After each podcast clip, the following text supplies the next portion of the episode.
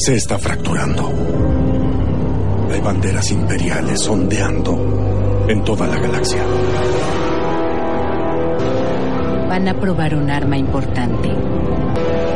Si piensas hacer esto, quiero ayudarte. Busco reclutas para la rebelión desde hace mucho. Bato al imperio ahora. Todo es como la fuerza lo ordena. Cada día su fuerza crece.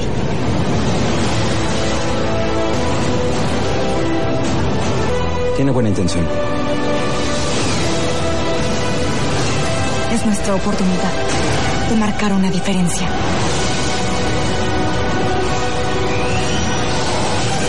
¿Están conmigo? Hasta el fin.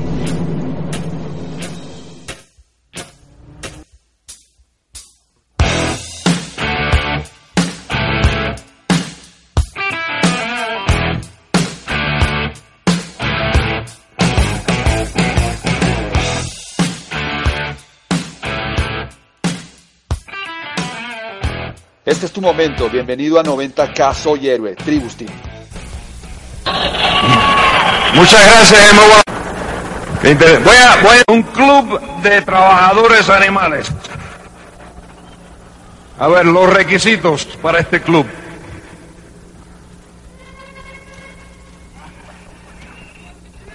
A ver, a ver quién se atreve. O a ver quién ya lo está haciendo. Trabajadores animales. Enseñar el plan cinco o seis veces a la semana. Oír un casete diariamente sin falta. Leer un libro de crecimiento personal al mes. Ir a un seminario mensualmente sin fallo. Ir a todas las convenciones. Y nunca perder su sueño. ¿Cuántos de ustedes van a ser trabajadores animales?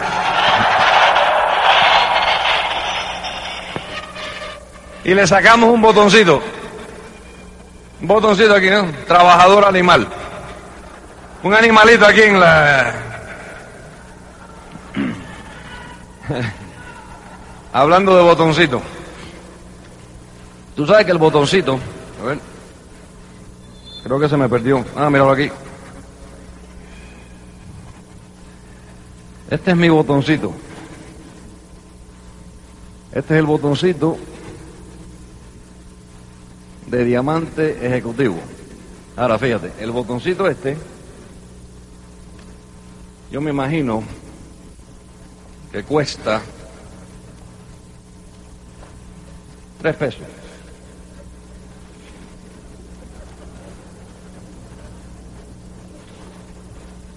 Creo que hace casi diez años bueno, de vez en cuando me confundo yo solo, me pongo el botoncito, pero casi se me, se me ha perdido como tres o cuatro veces.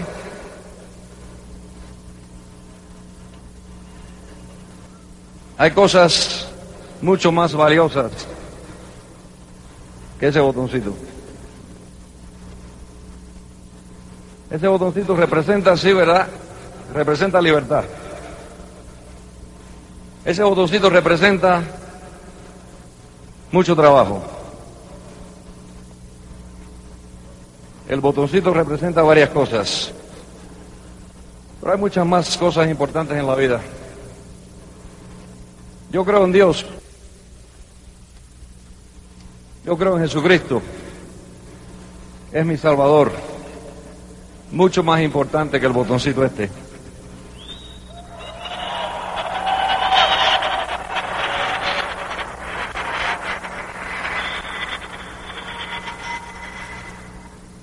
Yo tengo una esposa de casi 30 años, hace casi tres décadas que estoy casado. Tengo tres hijas. Mucho más importante que el botoncito. Tratar de ser un buen padre.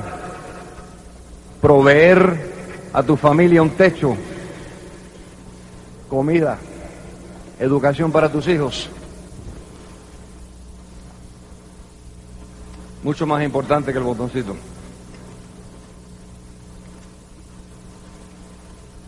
Tener amigos sinceramente, ser honesto, una persona que no roba, una persona que es honesta. Yo tengo varias personas en este lugar esta noche y muchos de ustedes que están en este coliseo ni siquiera saben que están asociados conmigo indirectamente. Yo prefiero ser tu amigo sinceramente que ser tu diamante.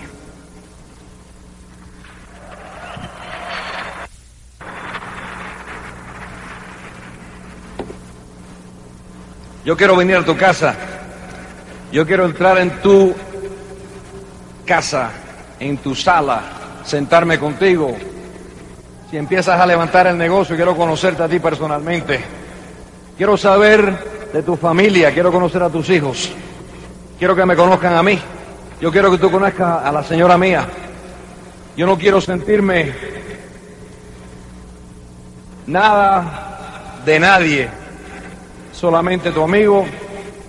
Yo trato lo más mejor posible de proyectar algún tipo de ejemplo para alguien, de un trabajador pero bien fuerte, bien duro, un alto ética de trabajo, un hombre honesto que no roba a nadie. Hago un gran amigo, soy leal, no te doy la espalda. Eso es mucho más importante para levantar un negocio, para levantar una vida, que el botoncito que cuesta tres pesos. Esto solamente significa muchos, muchos meetings, muchas reuniones, muchos kilómetros viajados buscando ese sueño que estamos hablando aquí este fin de semana. Es lo que significa. Muchas cosas positivas que nos pasó a nosotros en el negocio de nosotros, pero al mismo tiempo pudimos sobrevivir y sobrepasar los negativos también que nos pasó a nosotros. Eso es lo que significa el botoncito, más nada no tiene un gran significado eh, tan alto que no puede relacionar con eso. Las personas que pierden el enfoque de lo que significa este trabajo y este, este negocio, muchas veces pierden sus asociados para que aprendas. No me interesa si eres directo, a mí no me interesa si tú eres esmeralda. A mí no me interesa si cruzaste el, el de la tarima 18% al 15, al 12, al 9, no me interesa. A mí no me interesa si tú eres diamante. A mí no me interesa si tú eres corona. A mí no me interesa nada. A mí solamente me interesa tu persona. ¿Qué tipo de hombre tú eres? ¿Y qué tipo de persona eres tú? ¿Eres honesto? ¿No le robas a nadie? ¿Eres una persona buena? ¿Sinceramente haces un buen amigo? ¿No le das la espalda a nadie? Eso es más importante que el botoncito ese que tú ves en el bolsillo mío, que casi nunca me lo pongo. Es muy importante entender esas lecciones en este negocio.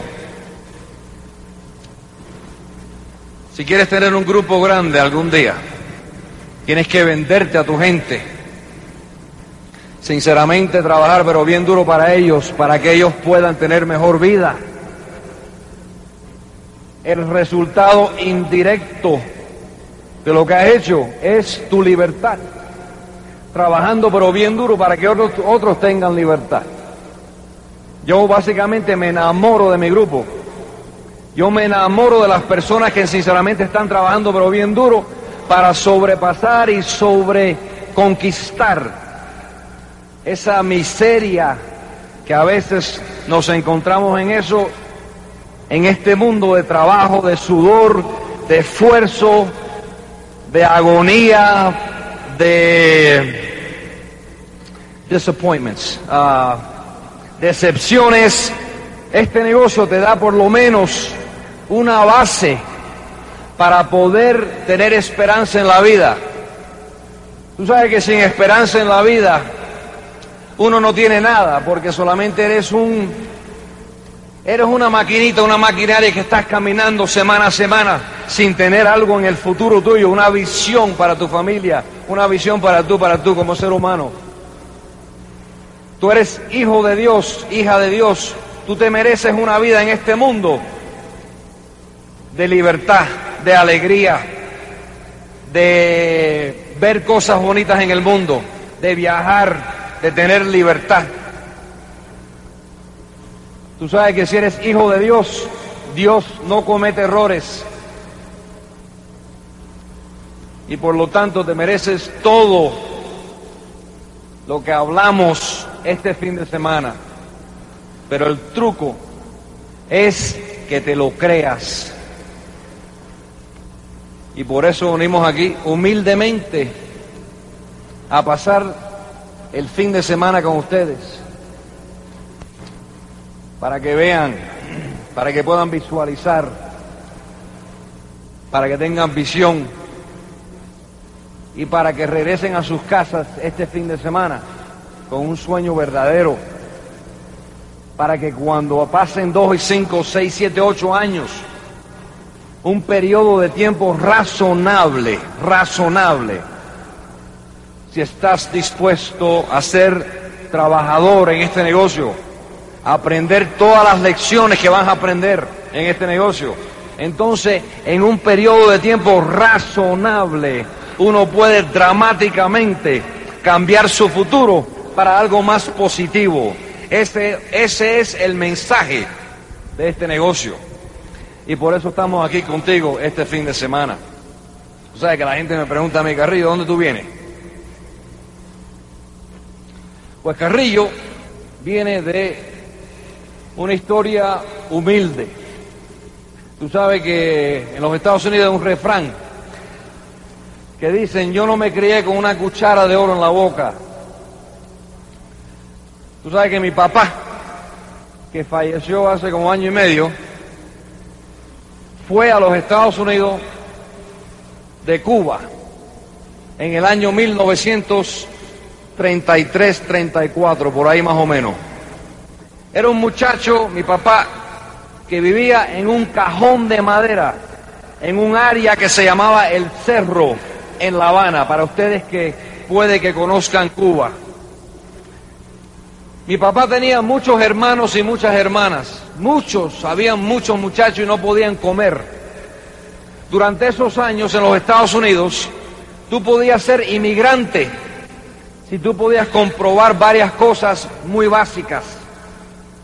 Y mi papá, a la edad de 18 años, 17 más o menos, se fue de Cuba a buscarse la vida en los Estados Unidos se fue de La Habana para los Estados Unidos en un barco de esos de bote de banana, no sé qué cosa, llegó a los Estados Unidos sin educación ninguna. Creo que terminó el, el, séptimo grado, el octavo grado, algo así, y se fue de Cuba.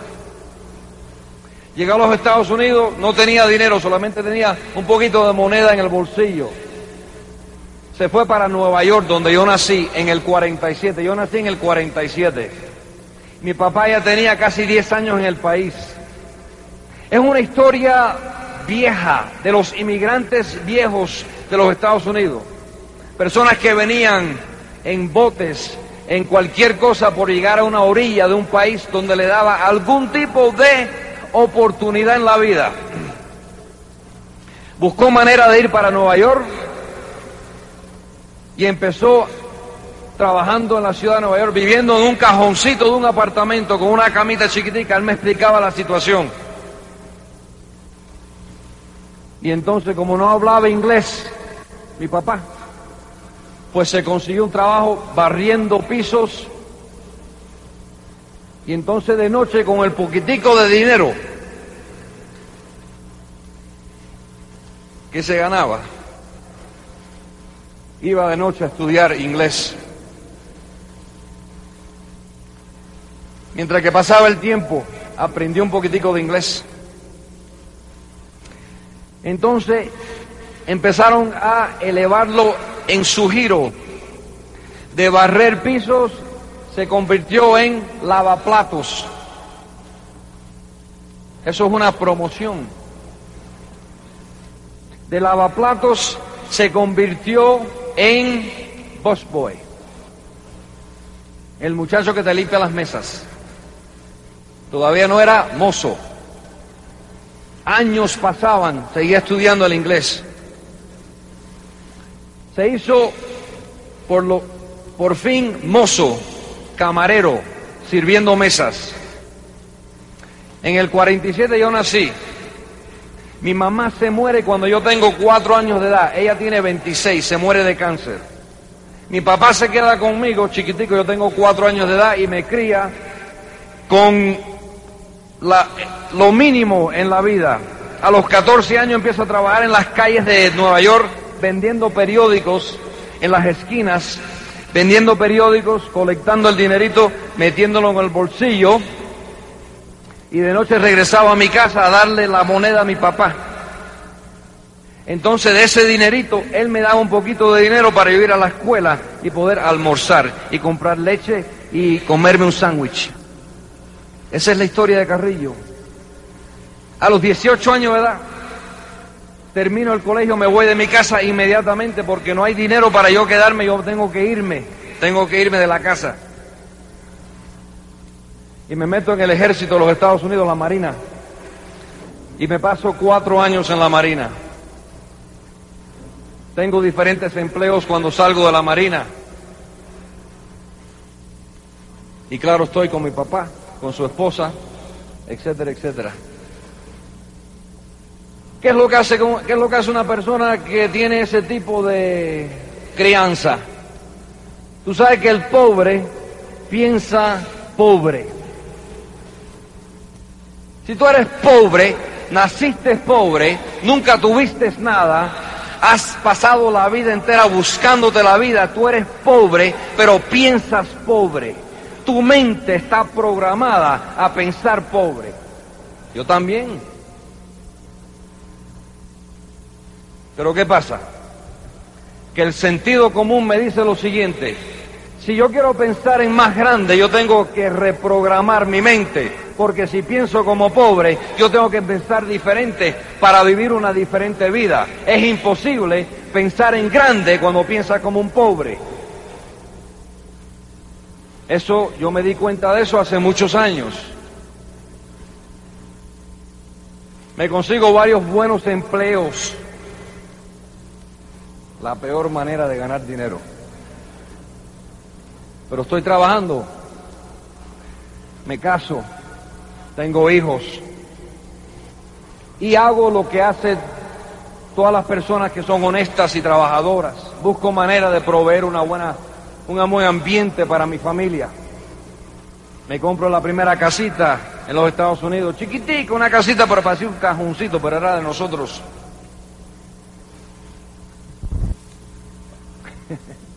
Hablando, hablando de pobreza. Hablando yo con la hija mayor mía. Se llama Vanessa. Vanessa. Es igual que la madre. Rubia, ojos azules, muy emperifollada. Es preciosa la rubia, es una cosa increíble. Todavía soltera.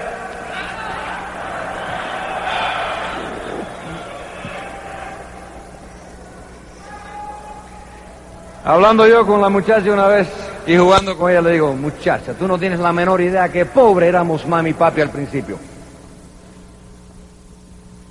Y me dice, papi, ¿pero qué tú me quieres decir? Y le digo, éramos tan pobres que cuando nos casamos mami y papi, lo único que podíamos comprar era un colchón ni siquiera la cama y tomamos el colchón ese y lo metimos en la esquina del cuarto y ahí dormíamos. Una pobreza increíble, le decía yo a la muchacha. Y me dice Vanessa, ay papi, qué triste estoy. Seguro que estaban tan incómodos. Y le digo, no, no, sinceramente que no, porque llegaste tú.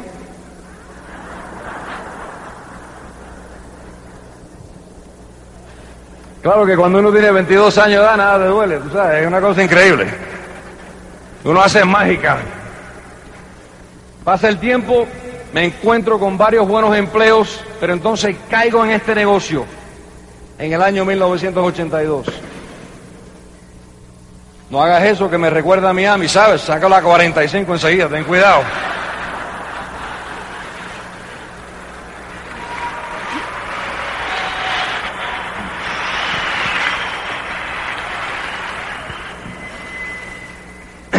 Me meto en este negocio en el año 1982, igual que se meten ustedes en cualquier año que te metiste tú. Pero entro en este negocio programado para pensar cierta manera, igual que ustedes. Yo tenía 34 años de edad cuando entro en este negocio. si empecé a buscarme la vida a los 18 años, me he disparado varios años empleado. Cada dos semanas me dan un chequecito en mi trabajo, regreso para mi casa con mi monedita, igual que muchas personas aquí, compro la comidita, me acuesto de noche, veo televisión, me levanto el día siguiente, un desperdicio de energía increíble, pero como no sé nada más que eso, pues entonces me quedo en ese lugar. Empiezan a llegar los hijos, llega la primera, la segunda, etcétera, etcétera, empezamos a tener hijos, ¿y qué es lo que pasa cuando no tienes hijos? Pues te cuesta más dinero la vida, eso es todo, más nada. Como somos pobres y pensamos en pobres como pobres, pues entonces no sabemos cómo atacar esa situación. Yo voy a trabajar el, lunes, el martes, el miércoles, el jueves, el viernes y a veces el sábado. Me estoy metiendo 72 horas a la semana por un salario que es una miseria. Pero como no conozco otra vida y no conozco otra solución, pues me quedo en esa situación por años. Igual que muchas personas en este lugar. La idea es de que cuando te vayas para tu casa después de este fin de semana, te vayas de este lugar con más información, un entendimiento diferente de la vida. Esa es la idea. Ahora, si tú quieres regresar a tu casa y olvidarte de nosotros, pues entonces te vas a olvidar de nosotros. Pero muchos de ustedes no se van a olvidar de este fin de semana porque van a regresar para sus domicilios con otro entendimiento de la vida. Tú te mereces más. Ese es el mensaje. Ahora, cuando regreses a tu casa, tienes que regresar con un cierto entendimiento. Hay que trabajar como un animal para ganar en la vida. Y eso no es un pecado. Yo no le tengo miedo a decirle eso a nadie. Si he estado trabajando con un animal mi vida entera. Igual que muchos de ustedes, me, he pasado la vida los 14 años de edad buscándome el pan. Y por lo tanto, el vago nunca tiene nada en la vida, nada. El vago se queda pobre y se queda donde lo encontraste. Ahora, si regresas a tu casa con un diferente entendimiento y tienes la ética de trabajo, vas a cambiar tu vida. y te vamos a enseñar cómo llegar. Un poquitico a la vez. Vamos a empezar con los seminarios. Vamos a empezar con los casetes. Vamos a empezar con las convenciones. Porque queremos pintarte un panorama mucho más grande que lo que tú tienes en la vida hoy en día. Esa es la idea. Es una bendición para tu vida de que tú estás aquí este fin de semana. ¿Te costó dinero? Pues claro, esto no es barato. Pero regresas a tu casa ahora con una inversión bien hecha. Vamos a empezar a leer el libro, poquitico a la vez. Vamos a reprogramar la mente para pensar no como pobres, pero como futuros líderes, personas libres y no pobre. Fíjate que no te digo millonario. Ten cuidado con esa palabra. Para llegar a esos niveles en la vida hay que trabajar muchas décadas y saber exactamente lo que estás haciendo, cómo invertir tu dinero, etcétera, etcétera, etcétera, como lo hablamos ayer. El diamante es libre y el diamante si quiere puede cruzar ciertas líneas y algún día llegar a esos niveles de ingreso si le da la gana. Hay muchos diamantes que no tienen esos intereses. Hay muchos diamantes que solamente quieren ser libres, viajar el mundo y pasarla bien. Tener casa bonita, viajes alrededor del mundo, automóviles lujosos, sus niños en colegios privados, que la señora se vista bien, que él se vista bien, no tener deuda, deuda, deuda, deuda, te mata, te suffocate, te sofoca, deuda, sale de las deudas, te sofoca. El millonario que diga el diamante, el diamante, casi siempre soluciona eso, lo que te acabo de explicar. Ahora, para seguir enfrente de la vida, tienes que tener un sueño mucho más grande. Y no todo el mundo quiere eso. Hay personas que quieren estar solamente contentas en la vida, alegre, libre, muchos amigos, etcétera, etcétera. Me meto en el negocio, en el negocio este en el 82 y trato de levantar este negocio. La mente no me da para esto. Estoy tratando de patrocinar gente igual que ustedes. La gente se va del negocio. No sé cómo, cómo tenerlos en el grupo mío. No sé cómo. Es que ni sé, ni sé cómo explicar el negocio, cómo comunicar el sueño. No sé cómo expresarme. No sé cómo hablar a la gente. No sé cómo hacer los círculos. No sé nada de nada en esto. Igual que muchos de ustedes. Tranquilízate que viene tranquilízate que todo viene, calma, que tu futuro viene. Tienes que tener el sueño. Eso no es negociable. Sin sueño, olvídate, porque no vas a estar preparado para pagar el precio necesario.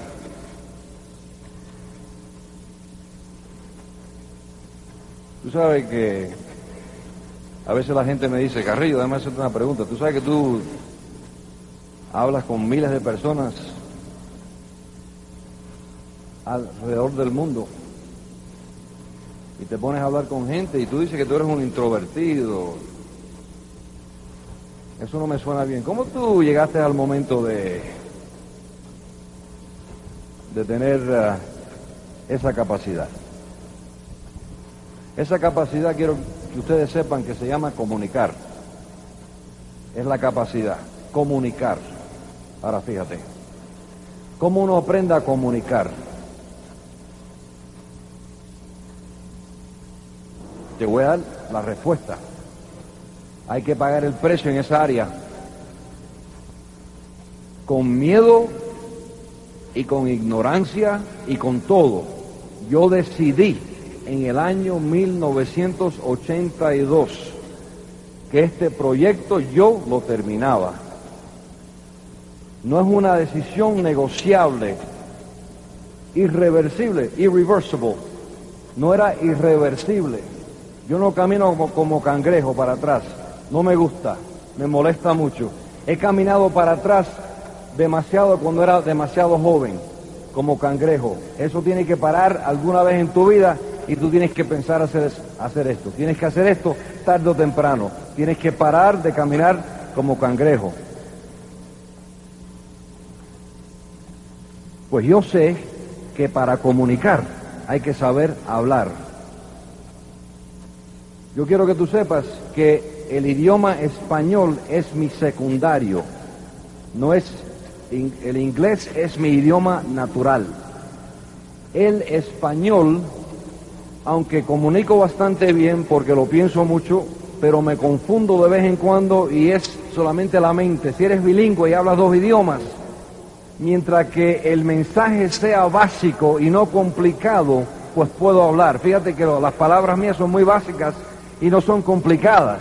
Y de vez en cuando, si tengo una palabra que es un poquito más confusa, tengo que hablar con alguien que sea bilingüe para que me diga la palabra, porque yo me confundo.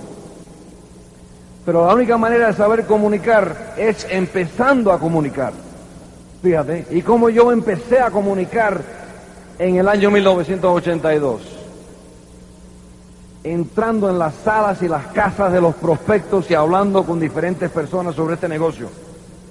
No menos de cinco o seis veces a la semana, como te expliqué cuando se trata de trabajar como un animal. En otras palabras, consistentemente, diariamente, semanalmente, mensualmente, constantemente y sin caminar para atrás como un cangrejo, empecé a hablar con diferentes personas y mientras que pasaba el tiempo, esa personalidad que yo tenía, la personalidad de ser introvertido, la personalidad de ser solitario, la personalidad, la personalidad que muchos de ustedes tienen. Yo rompí las cadenas de esa personalidad y empecé a tener la postura y eh, el autoestima. Yo me gané este autoestima, yo tuve que pelear. Tú sabes que yo hace poco tiempo de que yo hice un casete en los Estados Unidos y le digo a la gente en inglés, le digo, tú sabes cuál ha sido, cuál ha sido en mi vida, mi gran reto en mi vida, el gran challenge, desafío en mi vida, mi autoestima, de que yo sinceramente merezco esto. He durado años y años y años peleando ese miedo. Pero casi, casi lo tengo conquistado. No he llegado 100% todavía, pero casi, casi estoy llegando. Porque yo no pienso como pobre ya. Y eso hay que reprogramar la mente, leyendo libros, leyendo libros. Empieza lo más pronto posible. Buenos libros de crecimiento personal para que pares de, de pensar tan negativo, para que pares de pensar que tú no puedes llegar a esto. Tienes que reprogramar tu mente, tu cerebro tiene que ser reprogramado. Eso me di cuenta yo hace mucho. Yo le decía a la señora mía, yo no pienso bien para ser diamante. Yo no tengo la mente programada correctamente para sentirme sinceramente suficientemente persona. Me siento demasiado inferior. Tú no ves que yo no me siento, yo no sé cómo llegar a esos niveles porque no me siento suficiente con el autoestima para sentir. Yo, yo me merezco miles y miles y miles y miles de familias en mi negocio. Tú no, Ponte a pensar. Tú vas a ser diamante. Tú vas a ser el líder de miles y miles y miles y miles y miles de familias en tu negocio. Tú estás preparado para, ese, para esa tarea. Tú estás seguro. Tú vas a ser, tú vas a ser la persona que vas a dirigir y vas a proteger miles y miles y miles de familias. ¿Tú te atreves a eso? Empieza a leer, campeón. Empieza a leer porque cualquier momento te quitan el sueño ese. Tienes que tener el corazón de león. Corazón de león. Es lo que tú tienes que tener. Y entonces mirar la tarea. Y decirte tú mismo, la mente no me trabaja bien para llegar a esos niveles.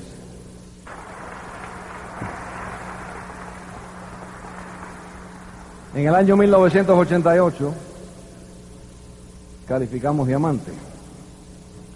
Y recuerdo como si fuera ayer las miles y miles de kilómetros que manejé yo para llegar a ese nivel. Los lugares donde yo dormía, los moteles, la comida que yo comía. Dormía yo en mi automóvil. A veces salía yo de mi automóvil de reunión a reunión, del día siguiente al día siguiente, a afeitarme en una gasolinera. A veces me olía yo solo, a ver si podía entrar en esa casa a hablar con alguien. Regresaba a mi casa, iba a trabajar y de noche, todas las noches, como una campana como el corazón que te está batiendo. Reunión tras reunión tras reunión, pase lo que pase, enfermo o no enfermo, leyendo libros, oyendo casetes, todos los seminarios, cambiando mi futuro dramáticamente. Corazón de león, romper las cadenas de la pobreza, sin fallo. Muchas personas hablan, otros caminan.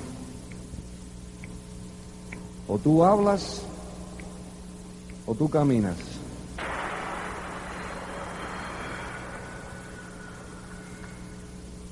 En el año 1988, yo califiqué diamante con la señora mía. Acuerdo como si fuera ayer, yendo a un coliseo donde habían casi 40 mil personas en los Estados Unidos. En la tarima, senté en el piso mis tres niñas. Vanessa tenía 10 años, Jessica tenía 8 y Cristal tenía 3. Las tres las teníamos vestiditas en vestiditos nuevos. Le, habíamos hecho el pelo. Todas estaban bien peinaditas. Mi señora estaba en otra silla. Con su traje largo. Muy emperifollada.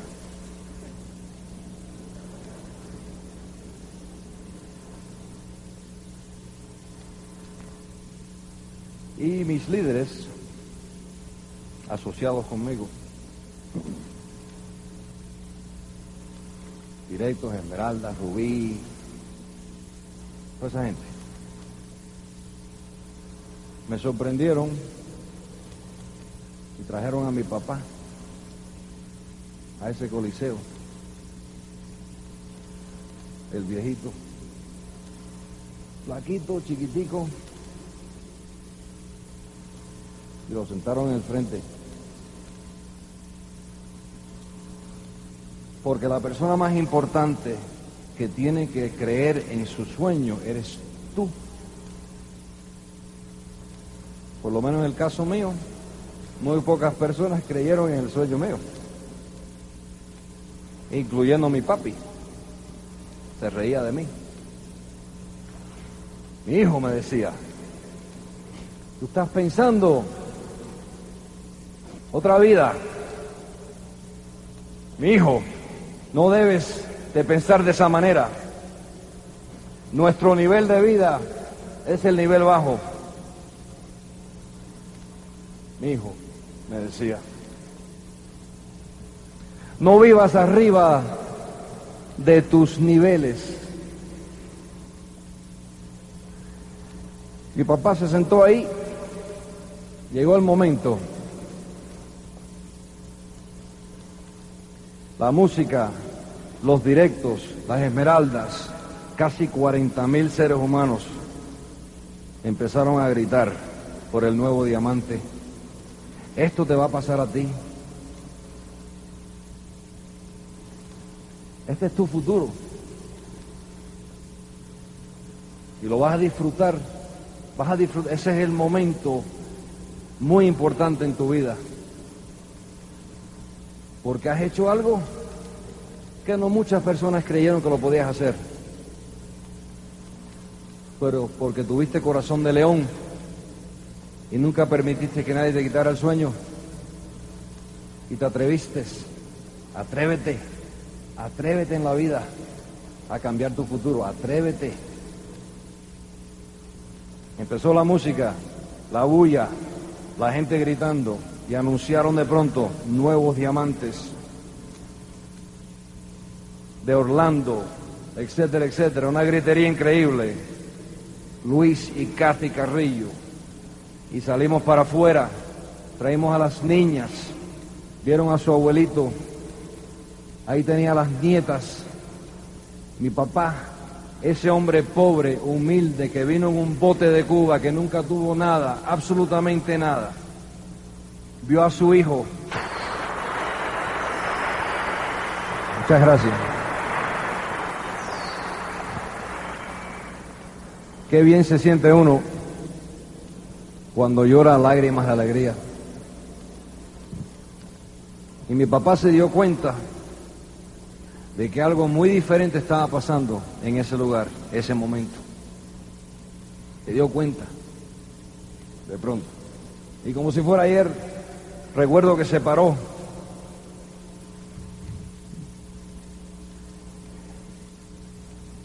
Tienes que, tienes que tener esta experiencia, tú tienes que tenerla. Tienes que hacerlo. no puedes nego no puedes negociar esto. Y yo mirando al viejito y gritaba, mi hijo, mi hijo, mi hijo. Su hijo había hecho algo muy diferente. Y le dije, papi, se acabó la pobreza. Empezando ahora mismo. Después de eso, mi papá lo llevé a México, lo llevé a Centroamérica, lo llevaba a Puerto Rico, lo llevaba a las playas para que disfrutara la vida. Sabes que cuando yo primero me metí, me metí en el negocio este, mi papá me decía, ay mi hijo, eso más nunca trabaja. Y no, es como si fuera ayer una vez en Puerto Rico, como si fuera ayer me recuerdo, una vez en Puerto Rico, en la playa de Puerto Rico, preciosa San Juan, ahí en la playa, dándonos aire, tomando pinga colada y todas estas cosas. Mi papá flaquito con su, con su eh, traje de, de, baño, tenía unas, unas paticas así y caminaba así.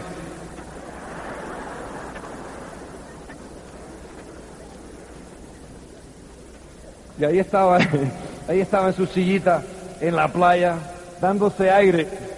Y estaba ahí nosotros con un esmeralda asociado conmigo. Y le dice a la esmeralda, no, yo siempre sabía que mi hijo lo hacía.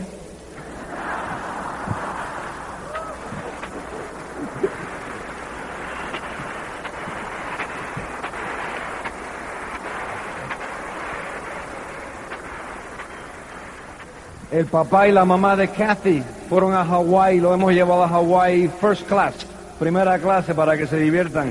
Mi, ¿cómo se llama? Father-in-law. Eh, suegro, mi suegro, eh, veterano de la Segunda Guerra Mundial en la Marina de los Estados Unidos, peleó contra el japonés en el Pacífico. Ustedes que son veteranos de diferentes guerras o diferentes ejércitos, ustedes pueden reconocer diferentes batallas grandes de la Segunda Guerra Mundial. Iwo Jima, Guadalcanal, todos esos lugares, mi suegro peleó frontal marino y sobrevivió. Tiene un casco de metal en la cabeza, le quitaron todos los dientes, le rompieron la nariz, dos balazos, una cosa increíble, pero sobrevivió. Nunca ha hecho nada en la vida. ¿Tú sabes por qué? Porque fue lechero. Ahora fíjate, ponte a pensar, lechero, personas humildes, veteranos de la Segunda Guerra Mundial. Llegamos a Diamante, inmediatamente a viajar con ellos porque tienes el dinero, vas a llevar a tu familia, aquellos de que nunca han hecho nada, tú lo vas, tú lo vas a pagar y con alegría en tu corazón, con lágrimas en los ojos, tú le vas a enseñar cosas a tu familia que se van a quedar azorados. Los mandamos para Hawaii First Class. Entonces mi suegro me dice, me dice, hace muchos años, pero me gustaría ir a Pearl Harbor, donde los japoneses atacaron a los Estados Unidos diciembre 7 de 1941. Yo le dije, papá, con mucho gusto. Y lo llevamos y lo paramos en el lugar donde empezó esa guerra. Y lloraba como un bebé. Porque él se metió años en esas batallas en el Pacífico ese es un regalo que me dio mucha alegría, porque él nunca pudo haber tenido el dinero para hacer eso. Lo llevamos first class y lo paramos en Pearl Harbor.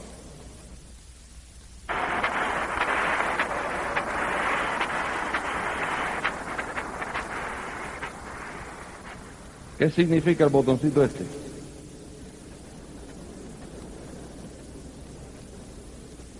Después de lo que te acabo de decir, ¿qué significa el botoncito este?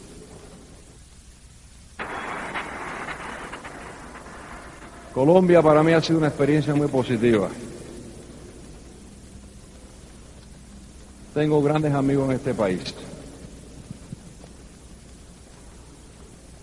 Tu pueblo, como un extranjero, quiero decirte, tu gente son muy amables, sinceramente. Me han recibido a mí como si fuera parte de su familia y no soy de este país. Tu comida es excelente. Como como un animal en este país. Tu país es precioso.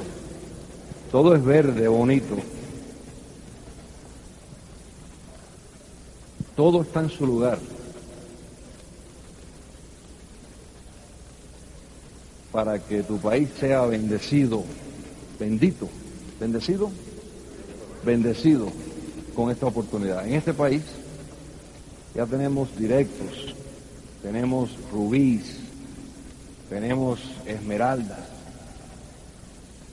Y tarde o temprano, marca la palabra, vamos a tener diamantes en Colombia.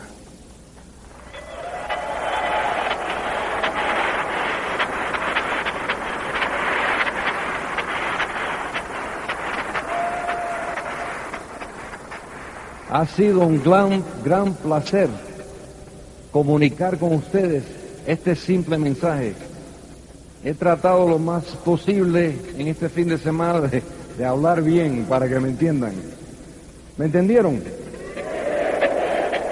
Entonces, si me entendieron, en el futuro, y que Dios los bendiga, nos vemos en el Club de Diamantes. Muchas gracias. Hasta luego.